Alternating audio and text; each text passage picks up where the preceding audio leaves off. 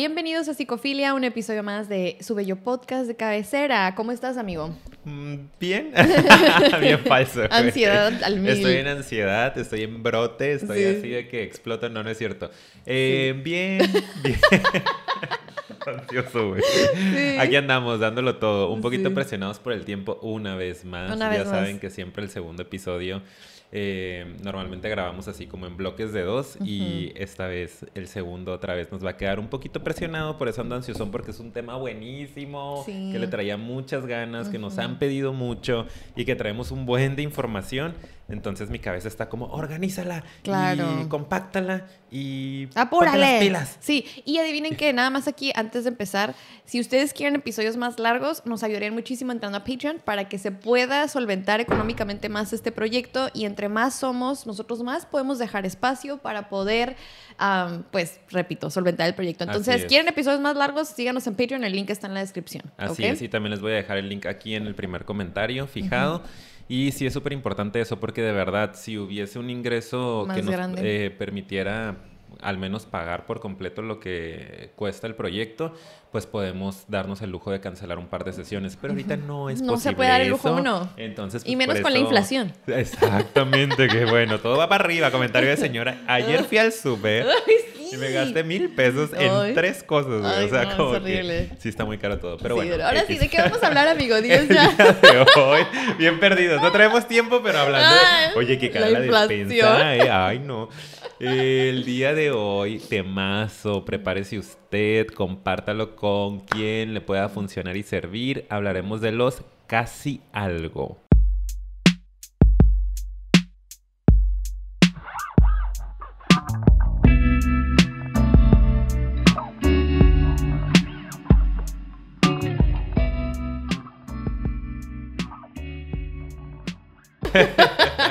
Estaba aquí Sí. yo envidiando a mi amiga que tiene un día tranquilo. Claro, sí, a ver. Aquí tengo a mi perro al lado, así que Ay, si de repente me ven bajar, es, es por eso, pe- por perro de soporte emocional. Chicos, ahora sí vamos Chiques. a empezar, chiques, directo con el tema. ¿Qué onda con esto de los que hacía algo? Voy a dar mi intro, ¿ok? Ok, dale amiga, yo te Mi escucho. intro es que lo decía a los patrons un poquito más profundo, pero aquí lo digo rápido. Yo no le había hecho tanto caso al tema porque voy a ser muy honesta. En mi ignorancia, yo no entendía qué era eso de los casi algo. Nos ponían en los comentarios, porque si nos lo han pedido, que los casi algo, los casi algo. Y yo, ¿eso qué? Ah, next. O sea, no me di la tarea como de buscar.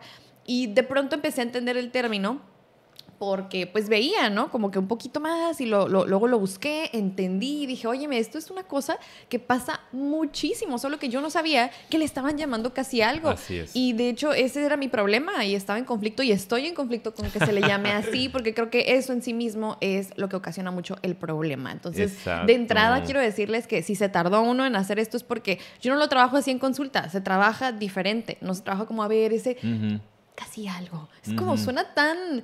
Tan eh, reduccionista es mi exacto, palabra, Como ¿no? demeritando Exacto, eh, el hecho, devaluándolo. el vínculo. Sí. Entonces eso es de lo que vamos a hablar también, a destruir un poquito, esperemos, eh, ese término que se me hace que confunde tanto a las personas y no te va a ayudar a eh, superar una relación, a ¿verdad? procesar adecuadamente, Sí, ¿no? sí que, que superar también, podríamos hacerte muchas ganas de hacer un episodio de superar una ¿Qué es relación. superar ¿Qué una es superar? relación? Ajá. Que hablamos de rupturas amorosas, pero podríamos hacer algo más en cuanto al término de superar, ¿verdad? Sí, Estaría interesante. Sí, está bastante interesante. Entonces es mi intro, así que disculpen, pero se tenía que decir. ¿Tú qué, tú qué aportas, es. amigo, al ¿Tú tema? qué aportas? Aporta ¿Tú qué es lo algo. que tienes que Y yo así de, no tengo nada que decir. no, yo también lo, lo platico. Es que ya lo dijimos en Patreon con la gente VIP. Claro. Ah, Así que no digas están mucho. allá, los que están del otro lado. Sí. Eh, pero básicamente igual, ¿no? Que cuando escuchaba lo de casi algo, como que sí lo alcanzaba a entender yo. O sea, entendía que era una relación que casi se formaliza, pero nunca sucedió. Pero no había entendido la profundidad del tema y lo grande de la herida que te puede dejar si no hay conciencia de todo esto que vamos a ir hablando poco a poco.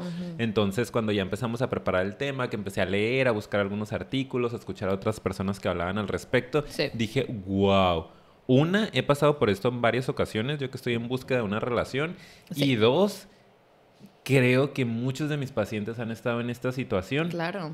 y han llegado con grandes heridas. Eh, en base a esto y con ese gran conflicto de debería sentirme así, no debería sentirme así, pero es que dicen que qué ridículo mis amigos, amigas, porque la neta, pues ni nunca fuimos nada y yo ando aquí llorándole o yo ando ¿cómo en duelo. pasa eso, eh? Pasa mucho el juicio. Mucho juicio Sí, y sí. mucha desconexión, mucha inconsciencia de parte de los amigos, amigas, de decir como que, ay, este ridículo, ridícula, sin tratar de entender un poco más a profundidad lo que significó, o sea, esa falta de empatía, ¿no? Que este mazo también.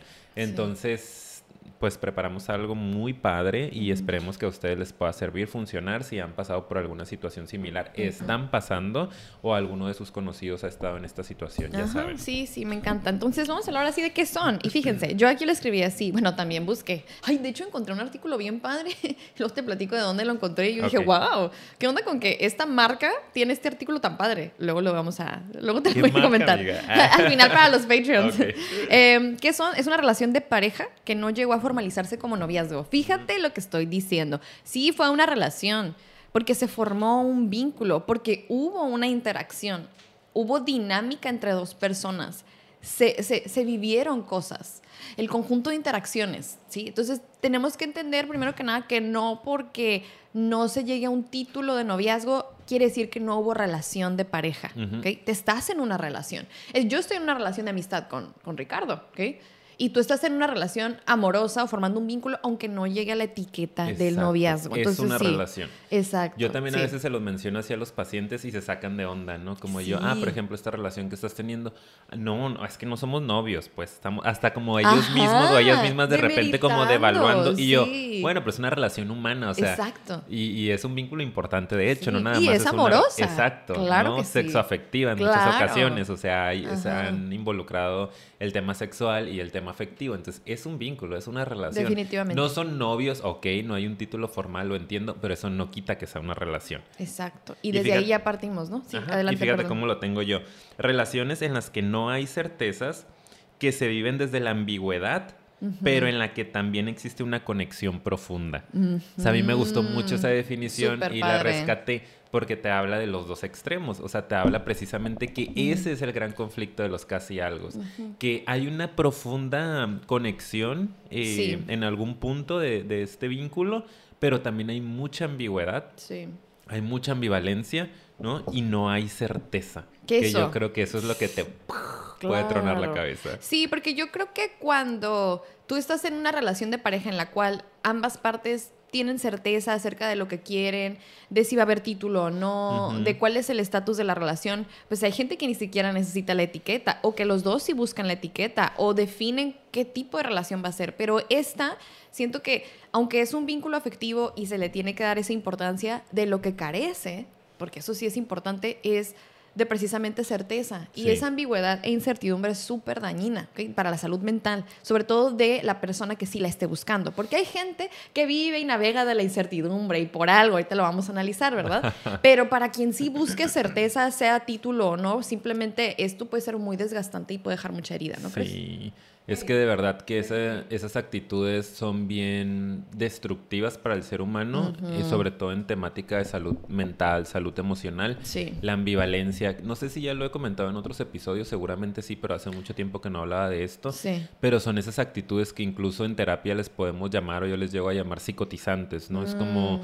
es una actitud psicotizante o es una, un vínculo psicotizante, por ejemplo, una mamá ambivalente, ¿no? que de repente sí. te da todo y eres lo máximo y yo por ti, di la vida y luego de repente es, ay no, o sea, gente así yo no quiero, Rechazo. ya no te hablo, ¿no? La ley del hielo, este, ya ni quiero estar aquí, vayan y búsquense otra mamá y no sé qué. Y son esas actitudes psicotizantes que de repente es como que, o sea, te, Sí. te parten la cabeza, ¿no? Te dividen, por eso se llaman así. Porque hacen que tu mente de repente es como, a ver, estoy acá o estoy acá. ¿No? Ni siquiera es como un flujo, un- una, ¿sabes? Como equilibrio, balance entre de repente esto, de repente el otro, como bien eh, matizado, sino que es pum pum, ¿sabes? Como blanco-negro. Wow, ahorita me ayudaste un chorro para como poder acomodar esto y explicárselo a algunos, algunas parejas de papás que yo asesoro, que a veces quiero hablarles, por ejemplo, del apego ansioso, que veo que en sus hijos se está formando o ya está formado. Entonces, como que les confunde mucho porque dicen, pero pues sí estoy físicamente. Y de hecho, hasta mamás, papás que, que económicamente están bien y están muy presentes, ¿sí? Pero, ajá, o sea, como que a veces efectivamente no están presentes o hay mucha crítica, son muy exigentes. Entonces, eh, en la exigencia es un al final... Rechazo. sí, es un rechazo, o sea, es una crítica. Al final, oigan, aquí estoy porque mi perro se está mordiendo y destruyendo a sí mismo, entonces de repente estoy bajando y bajando y bajando. Que si gustas pasarme el, y se lo pongo aquí. el cono. Exacto, el cono. El cono de la vergüenza. Bueno, a ver si va contigo. Pero bueno, entonces se me hizo muy padre el poder explicar de esa manera como tú lo estás explicando, Cómo se vive, ¿no? Eh, como ser humano, eh, estos switches, ¿no? De repente todo, de repente nada. Y no es necesariamente que dejes de darle dinero a tu hijo, que dejes de, este estar físicamente con él, con ella, pero en actitud, ¿no? Y es lo mismo que pasa con los casi algo, o sea, de repente te dan todo, ¿no? De repente love bombing, ¿no? O sea, está como el mensajeo, está el cariño, están los sueños, ¿no? Este, la ilusión, la fantasía, y de repente, ¡pum! Puede no haber mucho porque pues no somos pareja, ¿no? Claro, sí, súper contrastante. hay mucho que hablar de esto porque también podemos analizar como las dos figuras de... Vamos a hablar de eso después, porque siento que también esto se da mucho en personas muy evitativas y ah, muy cuando ansiosas. Hablemos de apegos. Cuando hablemos de apegos, siento que ahí va a salir completamente, pero eso viene más adelante. Sí, quisieras. Cada, cada episodio decimos apegos. Apegos, apegos. Y todo mundo Sí, lo vamos a hacer. Este mes termino el diplomado aparte, así que para cerrar acá como con todo. Yo estoy esperando a terminarlo, pero bueno, ¿por qué duele tanto? Yo también quisiera hablar un poco de eso, porque ahorita hablábamos de que una, algo que, es bien frustrante para las personas que viven este tipo de relaciones, que no tienen título y hay mucha incertidumbre, pero sí hay un vínculo afectivo, pues esa es la parte, la parte en donde pues ya hay una separación y duele, ¿no? Entonces siento que a veces mucha gente también se sorprende, tanto, tanto los que lo viven como quien está en la periferia, ¿por qué duele tanto? Sí, pues para empezar duele mucho porque sí fue una relación, ya lo estamos diciendo, ¿verdad? Pero además pasan algunas cosas que traigo aquí anotadas, ¿verdad? Eh, primero que nada, por atravesar un proceso de duelo sin entender que eso es un proceso de duelo. Y como no lo entendemos, lo minimizamos. Entonces, esa para mí es una de las razones por las cuales a veces hasta cuesta más el superar este tipo de relaciones. Superar, repito, entre comillas, porque yo sé que superar se tiene muy idealizado también, poder procesarlas, como dijiste, que me gustó más esa palabra, o poder ya trascenderlas y decir, bueno, ya quedó atrás, ¿no?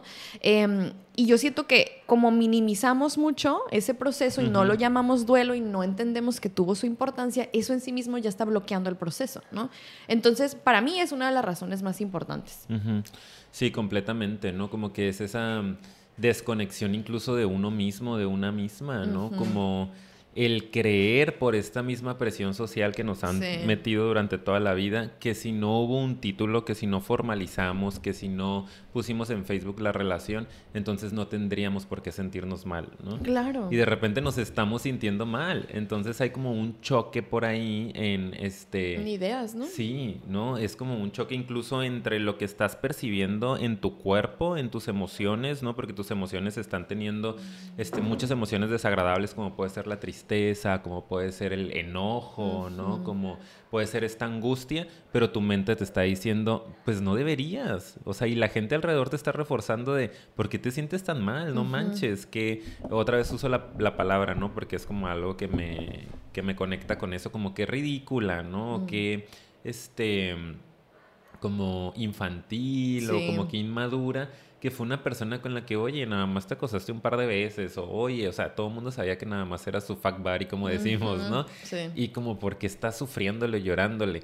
Entonces muchas veces este choque en las ideas, ¿no? En la mente con el corazón, como dicen por ahí, es lo que también nos puede llevar a sentir más angustia todavía, porque ni siquiera estamos dando un espacio para vivir un duelo, porque creemos que no tendría que haber duelo porque no hubo una ruptura, porque nunca fue una pareja formal.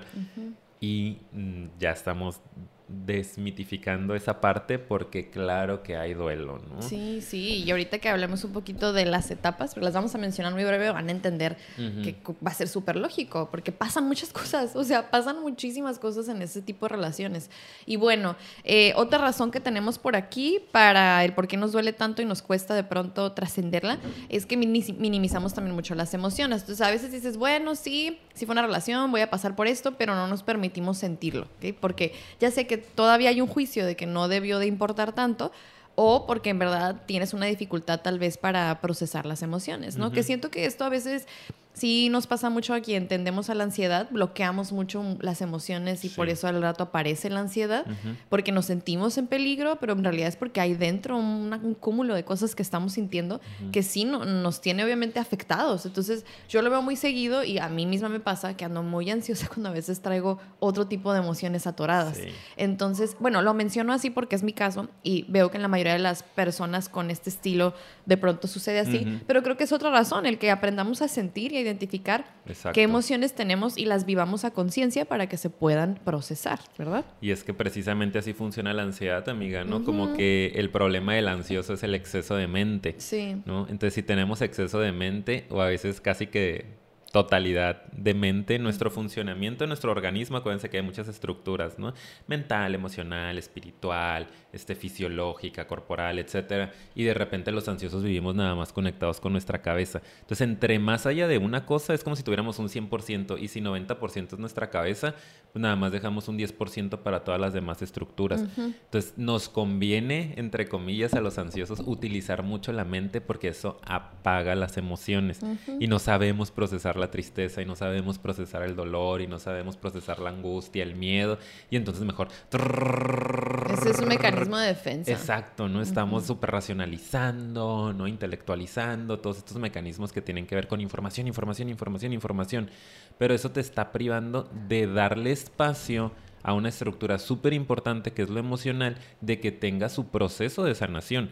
Y no hay otra forma de que se vayan las emociones o de que cumplan su ciclo si no es dándoles el espacio para que cumplan su ciclo, ¿sabes? Como que puedan vivirse, ¿no? O sea, si ocupamos hacernos bolitas, siempre digo yo, me encanta porque me viene mucha información, pero... a mí también. Es que estoy pensando que incluso, ejemplo muy rápido, a mí me ha pasado que cuando sí me permito, por ejemplo, sentir enojo, este, cuando sí me, me, permito sentir, perdón, me estoy distrayendo. y yo, ¿qué está pasando? No, me está llegando todo a mí yo tengo frío. estaba en la pared. Ah, sí, sí, ahí, Ahí, gracias. Ahí está. Este, o sea, yo con frío y tú en veraniego, ¿viste lo que traes tú puesto es que versus hacer ejercicio y todavía traigo el calor del ejercicio. Perdón, me fui nada más, ejemplo rápido, repito por ejemplo, a mí que me cuesta trabajo a veces procesar el enojo, ya cada vez menos. Este, pero me doy cuenta del efecto que tiene cuando nada más, nomás no pienso y me enojo. Porque yo siempre trato de ser muy racional, ¿sabes? Y como de no, y como que justificar razones para no enojarme, y tratar de como que actuar súper reprimida y en calma. Pero ah, ahorita siento que he sentido las ganas de nada más sentirlo sin pensar. ¿Sabes? Como nada más en serio emberrincharme. Obviamente yo sola, sin afectar a nadie, ¿no? Me encierro y estoy así de que nada más. Obviamente llegan cosas a mi mente, pero vienen más desde la emoción y no estoy tratando de apaciguarlas con ideas como de no, ya hablándome a mí misma para no sentir. Y siento que puede ser lo mismo en tu caso para la tristeza o para una preocupación incluso también, o no sé, para el enojo. No sé, se me vienen a la mente muchas cosas, pero pues es mi caso y a mí, yo así lo entiendo, ¿no? Sí, súper bien. Y te digo, a mí también se me vienen como varios casos de pacientes, pero ahorita estoy pensando particularmente en una que acabo de ver y que ella viene justo, o sea, ahorita estaba pensándolo mientras te escuchaba, em, de una relación de casi algo, ¿no? Con un, un, chavo. Entonces acaba de tronar esa relación. Es todo un caso ese, ay, perdón, todo un caso, pero bueno. Eran casi algo, terminan y la chava me dice como, Ricardo, pero es que o sea, ¿cómo le hago? Ya no me quiero sentir así, ¿no? Ando toda ansiosa, ando toda triste y me estoy súper ocupando y le hablo a mis amigos y busco información y me voy al gimnasio, pero no tengo ganas y luego me regreso, pero eso me deprime más porque no estoy haciendo ejercicio y como toda una exigencia, una rigidez y una falta de contacto y de mm, compasión, autocompasión y amabilidad y respeto por tu proceso. Totalmente. Que se lo refleje así, ¿no? Y se quedó como impactada. Sí. Porque dice, ¿qué hago? Y le digo, vete a tu casa, ¿A hazte llorar? bolitas, sí. Y le digo, cómprate un bote de nieve, pon, una, pon el disco de Adele y date espacio para sanar. O Sí, sea, sí, sí. por- yo no te voy a dar fórmula mágica de vete a correr 10 kilómetros, de ponte súper guapa, de verte al antro, de sal con alguien más. De... No, No. necesitas tu espacio para estar contigo misma. Claro. Y luego te vas a ir rehabilitando. Y les doy la analogía de un tobillo esguinzado, ¿no? Como te acabas de esguinzar el tobillo, un esguince de primer grado, y tú ya te quieres ir a correr otra vez, o te quieres ir a trotar, o te quieres ir aunque sea a caminar. No funciona así. Necesitas Mm. primero reposar Sí. el tiempo suficiente para que sane, se desinflame, y luego viene un proceso de fortalecimiento hasta que tú puedas volver a caminar, correr o trotar, ¿no? Exacto, exacto. Pueden pasar meses y ni modo. Y ¿no? ni Ya te lo modo. jodiste, ahora te lo cuidas. y ¿Pa' fue tu responsabilidad. Para que no te fijas donde pisas. Y bueno, con eso cerramos el día de hoy. Sí, yo nomás hice una frase porque subí un TikTok esta semana sobre eso, la pasada. Las emociones no son un problema a solucionar. Mm. ¿Ok? Las emociones no es lo que tienes que resolver, no son un Exacto. problema, las tienes que sentir, punto. Hay problemas, situaciones sí, pero las emociones no son un problema a solucionar. Solo lo quiero remarcar. Muy ¿ok? bien. Ahí lo dejo. Ahí lo Ahí dejo, lo dejo. drop the mic y yo me voy, ¿eh? Hagan lo que quieran con esta información. Procésenlo como quieran. Oigan, ahora sí, vámonos rapidito. Si se fijan, ahorita andamos así. Ta, ta, ta, Solamente voy a, a mencionar para luego irnos al cierre, Ajá. ¿ok? Porque tenemos poquitos minutos. Sí, no voy te a mencionar. amiga. Todavía nos quedan Ah, unos 10 bueno. minutitos. Bueno, entonces me voy de largo. No, no es sí, cierto. ok. Este... Yo me puedo- si me tengo que ir, yo me voy y Paulina se queda. Sí, nada más tengo el pendiente, señor productor, de si no nos faltan cinco minutos para Ah. dejar de grabar o algo. Ok, entonces ahora sí menciono rápidamente las etapas. eh, Excelente, amiga. Ya que sé que vamos bien de tiempo. Miren, nada más para que ustedes lo ubiquen. Si quisieran que hagamos un episodio de esto, pues me dicen, ¿no? ¿Qué ¿Esto pasó? ¿No lo mencionamos o sí, la idealización? Bueno, ¿O no, pero aquí lo vamos a mencionar. No lo mencionamos demasiado, pero ahí les va. Ok. Ujú. ah, obviamente esto no es una super teoría, ¿eh? O sea, no- estuvimos leyendo varios artículos que repetían esto y dijimos, ah, órale, qué padre, hay que mencionarlo. Pues a veces, obviamente, una relación, la primera etapa para todos, pues es el interés, ese primer acercamiento, todo es muy emocionante porque todo es nuevo y obviamente hasta químicamente en nuestro cuerpo están sucediendo Sí. muchas cosas, lo cual hace que sea muy intenso al principio. Ahora, aquí en la segunda etapa es donde viene mucho de- del tema, ¿no? Creo que muchas relaciones a veces solo se quedan ahí en eso y de repente ya no trascienden y pum, ¿no? Pero en este tipo de relación, a veces ya sí se alcanza a llegar a una transparencia emocional, que esa es la segunda etapa. ¿Qué eso qué quiere decir? Ya se abre más la relación, es ese momento en el que hablas todo el tiempo con la persona, hay vulnerabilidad, incluso se muestra tal cual muchas veces, o no tanto. Y pues se habla mucho, ¿verdad? No sé si quieras como que yo decir creo algo. que ahí es, eh, ahí es donde ocurre el enganche realmente, ¿no? Ya entre las dos personas. Porque interés podemos sentir por mucha gente, Sí. ¿no? Ah, esa persona me gusta, me atrae, le mando el mensajito, ¿no? Le comento sus historias, lo que sea. Pero ya en esta segunda etapa, que es cuando comienza la transparencia emocional, que Mm. las dos personas se abren, porque normalmente en un primer momento, incluso si es una persona evitativa, una persona narcisista, Mm. que ya lo analizaremos en otros episodios, tiene una cae en esta primera etapa. Por eso nos enganchamos, claro. porque sí se vulnerabiliza, sí suelta, sí fluye, no sí da, este se muestra como es, te platica de él, de ella, este conectan como en un nivel más profundo y siento que aquí en esa transparencia emocional es donde Sí, ya hay un enganche sí. un poquito más fuerte, sí. De hecho, ¿quieres es. decir las siguientes dos, amigo? Ujú. La siguiente es la ilusión, Mm. que ahí es donde Ah, ya. comienza precisamente, por eso les digo, creo que esta es la antesala del enganche, ¿no? Como Claro. que ya aquí al empezar a vulnerabilizar, al puedo ser yo con el otro, es una relación de intimidad, ¿no? Realmente. Eh, entonces después de la intimidad que viene, pues viene la ilusión. ¿no? Espérame, Yael. Yael. ¡Oh, no! Audífonos. Gracias. Perdón, Este, continúa. viene viene la, la idealización, que es Eso. una etapa también súper, súper importante en- con los casi algo. ¿Y qué es la idealización? Ya sabemos que es este punto en el cual ponemos al otro como un dios o una diosa, ¿no? Le ponemos los máximos atributos, eh, fantaseamos con que sea la persona que queremos que sea, ¿no? La persona que nos va a dar esa Claro. validación, que nos va a dar ese em, como upgrade en la vida, ¿no? Como que nos va a hacer vernos súper bien.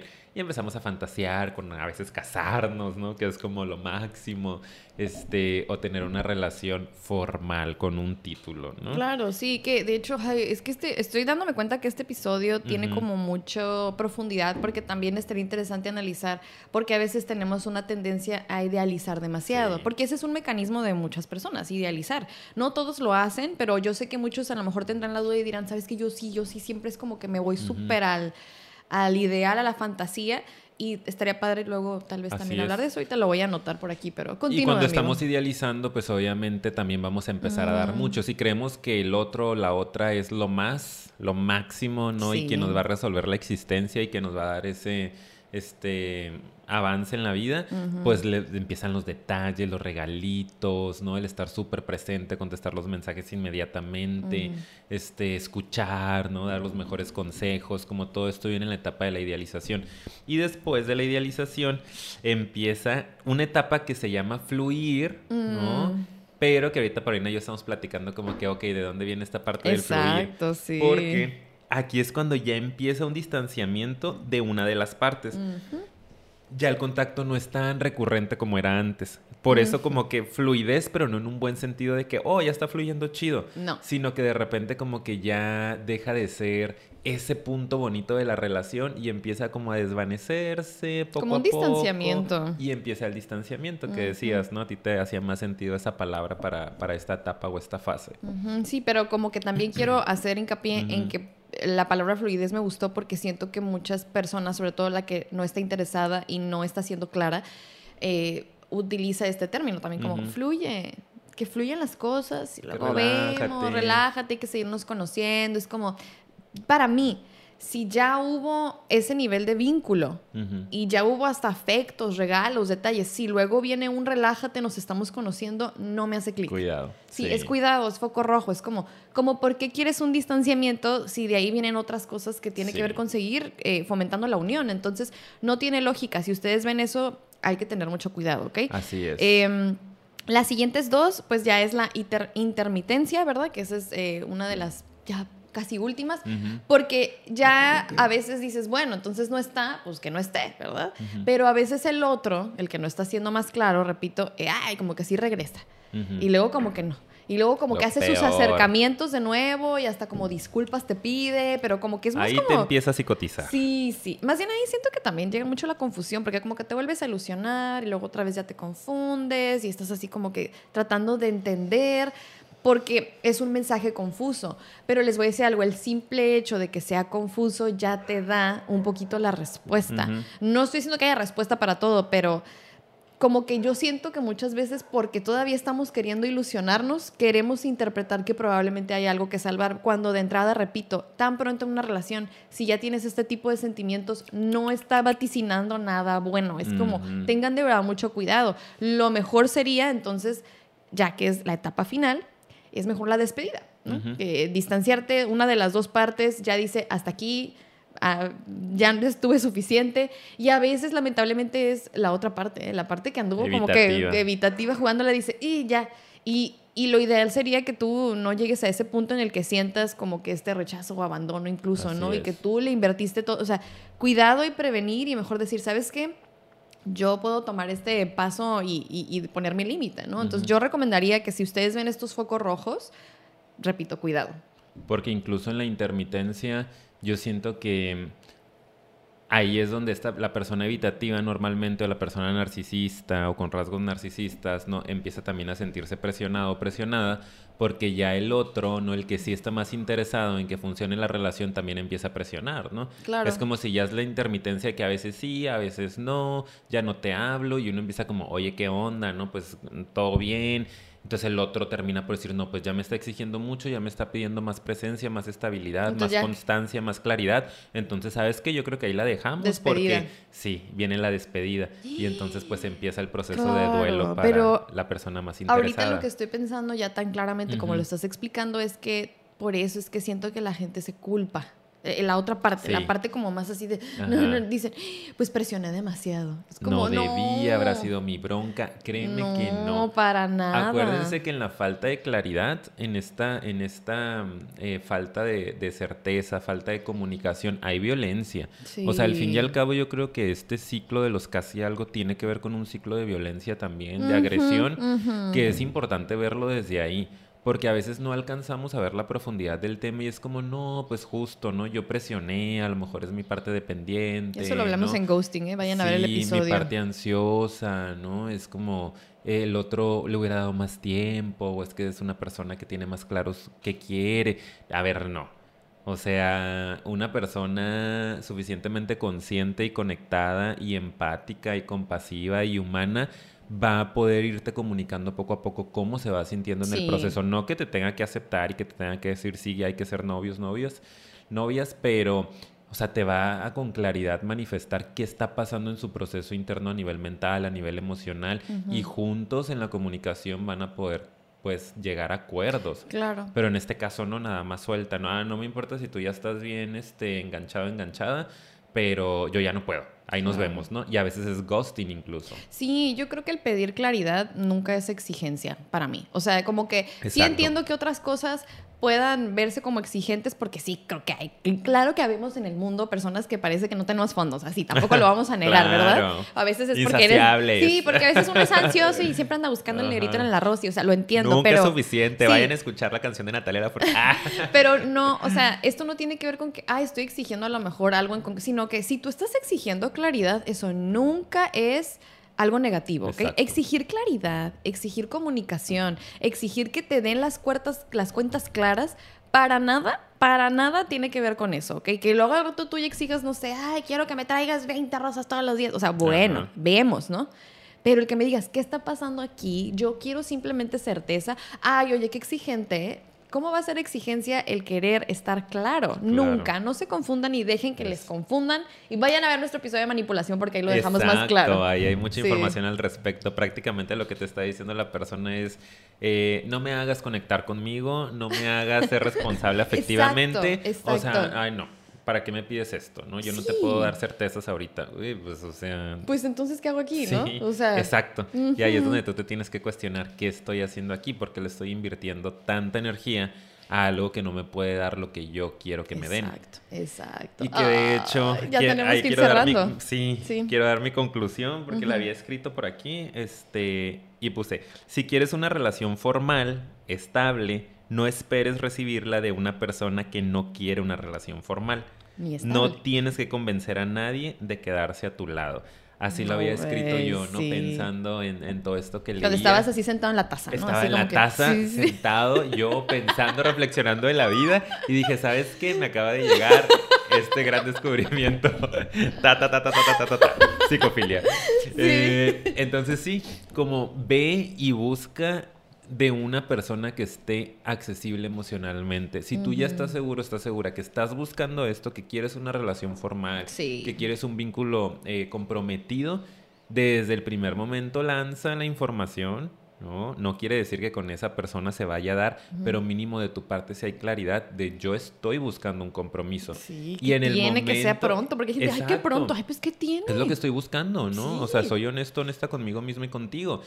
Y si yo me doy cuenta que tú traes esas actitudes ambivalentes, de falta de compromiso, de falta de estabilidad, mejor para qué ni para qué invierto y me engancho en esta relación porque un mes después voy a estar llorando, ¿no? Exacto. Entonces ese es mi consejo. Ah, claro, Allá claro. ustedes si lo siguen. si no lo siguen, pues les dejo mis teléfonos para que saquen su cita. Exacto. Oigan, vamos a hacer el cierre del tema, eh, dando un poquito también algo de recomendaciones, ¿ok? ¿Qué podemos rescatar de esto si es que sí caímos, lo vivimos? Entonces yo voy a dar alguna de, los, de las también cosas que escribí. Número uno, si esto te pasó a aprender, que esto que pasó precisamente te puede aportar mucho para saber lo que buscas en una relación de pareja. Eh, creo que está bien padre también entender que las relaciones nos traen aprendizaje. Creo que no facilita mucho el proceso de trascender estas relaciones o superarlas, como solemos decir, el criticarnos, ¿verdad? Y el decir, no, es que porque caí, es como más bien que aprendí de esto, ¿qué me puede aportar esta experiencia para eh, yo al momento de elegir a otra persona, pues entender un poquito más qué necesito, qué quiero y que pues vaya siendo mejor la experiencia que sigue, ¿no?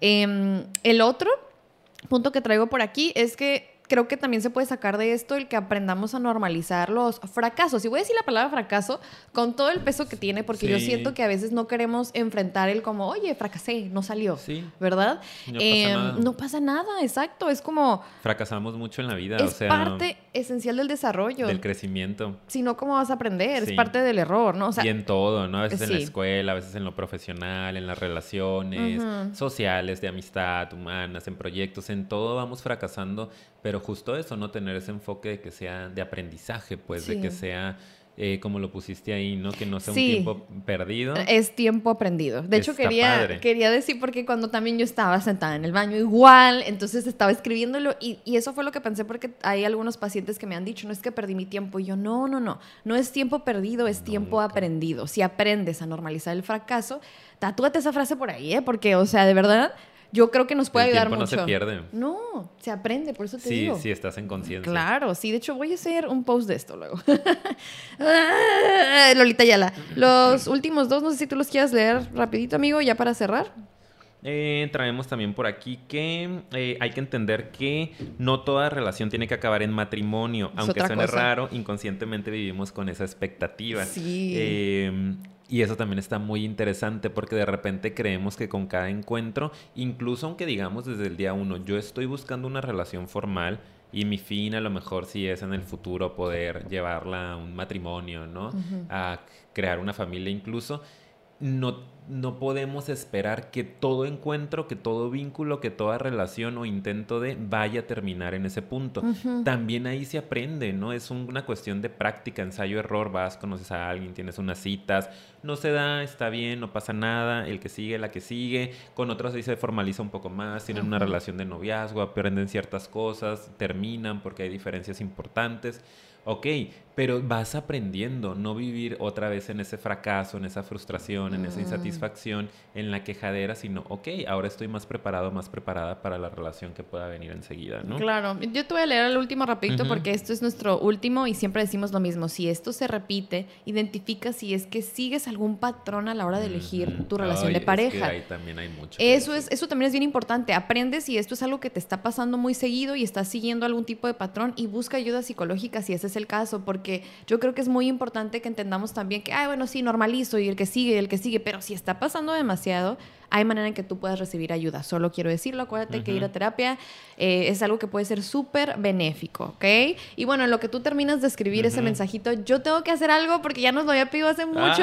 María Luz Rey Gracias por esperar tanto por estos saludos. Te mandamos saludos a ti, a Karen Fuentes y a Eric Ortiz, que son fans del podcast. Y qué padre. Este, espero que les haya gustado este episodio. Sí, nos mandaron mensajito a los dos de que por favor salúdenos. Y yo, claro. Claro que sí. No, Me los imaginaba los tres así comiendo palomitas viéndonos. Quiero, espero que lo estén viendo los tres. Mándenos ¿eh? una foto, por favor. Etiquétenos, acuérdense. Exacto. Y pues bueno, yo creo que ahora sí, ¿no? Con eso vamos a cerrar el día de hoy. Por favor, díganos en los comentarios qué les pareció el episodio. Sabemos que estuvo este apresuradito, pero. Vamos bien acelerados. Sí. Pero dimos muy buena información, creo yo. Entonces pónganlo en reproducción así de que punto cinco, como que lento para que lo vayan entendiendo. O véanlo dos, tres veces. Sí, eh, sí porque estuvo muy padre. que nos ayudan. Vean los comerciales también completos, por favor. Por favor. También nos ayuda. Compren. Mándenos dinero. Sí. Y díganos en los comentarios si quieren que hagamos algo más al respecto, porque yo me quedo con ganas de profundizar mucho en varios puntos. Entonces pónganos por ahí, sabes que este punto sí estaría padre. Idealización, ¿no? Hablen sobre eso. Si un comentario tiene muchos likes, lo hacemos. Ya saben ambivalencia, ¿no? Este falta de claridad, como todas las cositas que, que hablamos, mm. eh, díganos que quieren que profundicemos. Así es. Ahora sí, muchas gracias por habernos acompañado hasta este punto. Ya saben que nos ayudan mucho dando like, compartiendo, suscribiéndose al canal. Y también pueden seguirnos en Patreon, ya saben que nos ayudan mucho. Vayan también a nuestras redes sociales, tenemos Instagram, tenemos Facebook, nos encuentran como Psicofilia Podcast. Y nos escuchan en otras plataformas como son Anchor, Spotify y Apple Podcast. Y ahora sí, amigos, amigues, amigues. adiós les queremos mucho. Y les queremos ver triunfar. Lo tengo que decir automático, ya no.